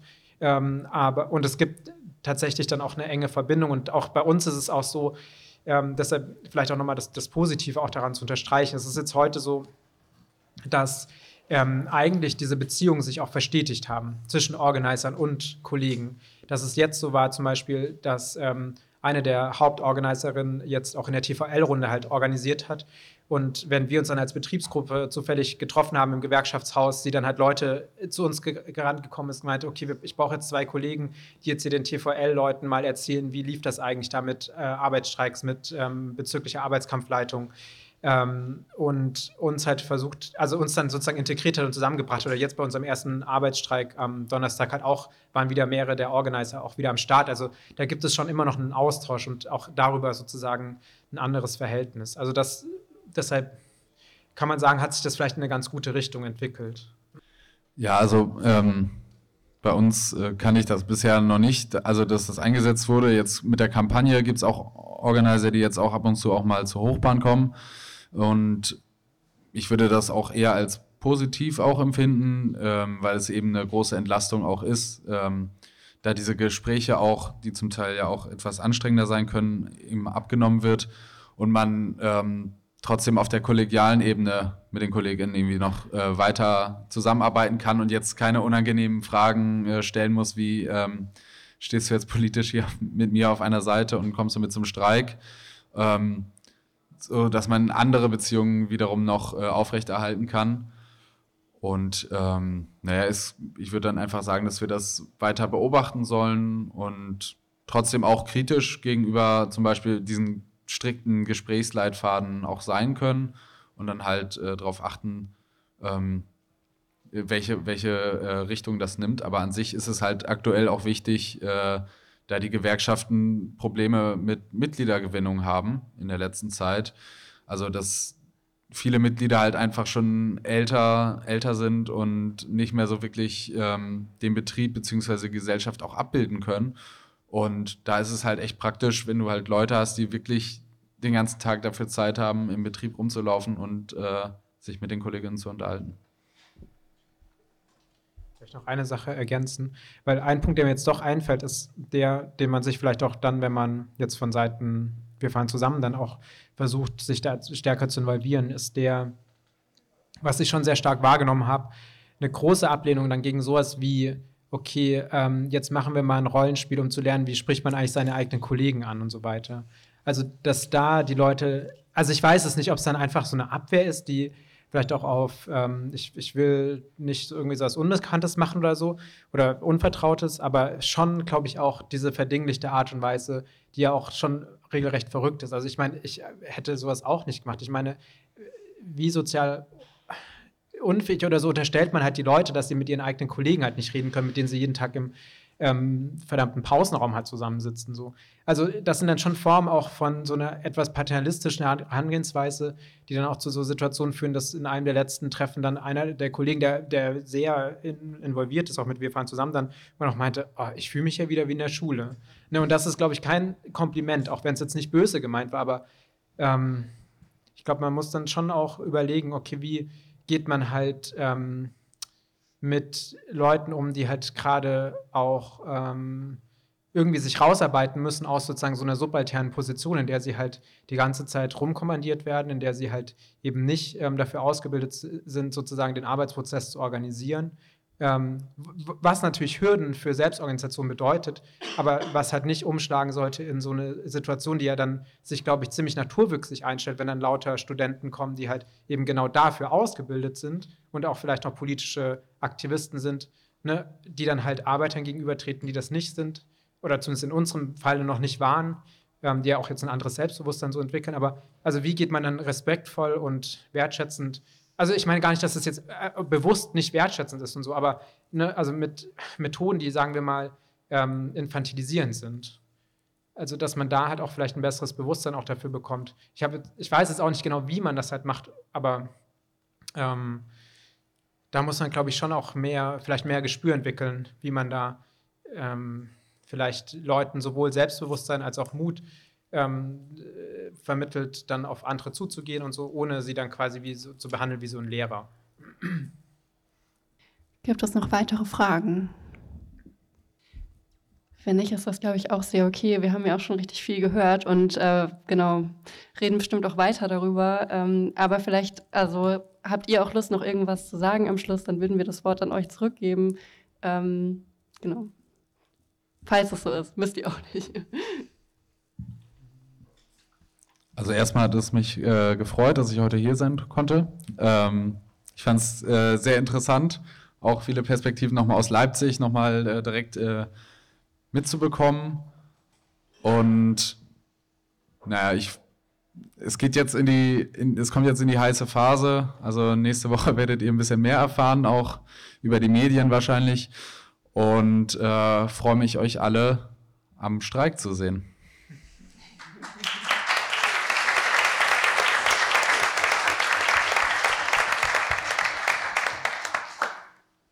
Ja, also ich kann mich dem auf jeden Fall anschließen. Es ist ähm, schön, auch vielleicht so eine Möglichkeit zu haben, dann diese Erfahrungen auch zu teilen mit anderen, vielleicht auch helfen dann, äh, dass sie auch an anderer Stelle ja, aufgenommen werden und gleichzeitig auch zu erfahren, wie es jetzt ähm, bei euch im Betrieb läuft und ähm, auch ja, mit Leuten, die ähm, sich dafür interessieren, eben darüber zu sprechen, zu diskutieren. Ähm, genau, ich hoffe auch, dass ihr alle dann kommt und hier den Streik der Kollegen unterstützt und helft, ihn zum Erfolg zu führen. Wird, wie gesagt, glaube ich, eine harte Auseinandersetzung und Ansonsten, genau, kann ich nur noch mal vielleicht unterstreichen, was ich vorhin auch gemeint habe. Ich glaube, wir müssen halt auch darüber einfach nachdenken und sprechen, wie man langfristig ähm, schafft, halt die Kollegen, die man in den Betrieben hat, zu unterstützen, wie man da langfristige Beziehungen über sozusagen so einen Kampagnencharakter, der ja auch immer was recht kurzfristiges hat und äh, oder was sehr so im, in der Gegenwart ver verortet ist, ähm, wie kann man langfristig tragfähige Strukturen aufbauen? Das wird Geduld erfordern, das wird nicht ähm, von heute auf morgen funktionieren. Ähm, das ist auch das ist mühsam, das ist nicht besonders glamourös, ähm, aber umso mehr wäre es, glaube ich, trotzdem angesagt, das eben zu tun, weil ich denke, die grundlegenden Veränderungen, die auch alle, die eben ähm, einen Klimakollaps abwenden wollen, ja, in Gang setzen wollen, die werden halt davon abhängen, ob, man, ob es gelingt, die lohnabhängigen Klasse in Deutschland, aber auch weltweit eben wieder zu einer politischen Kraft zu machen. Und ich glaube, das ist eine enorme Aufgabe, aber die halt jetzt erstmal mit sehr kleinen Schritten anfängt. Aber ich glaube, die Schritte muss man halt machen und genau, da hoffe ich, dass wir da irgendwie uns in so eine Richtung bewegen können zusammen. Ja, danke für die Einladung und das Gespräch.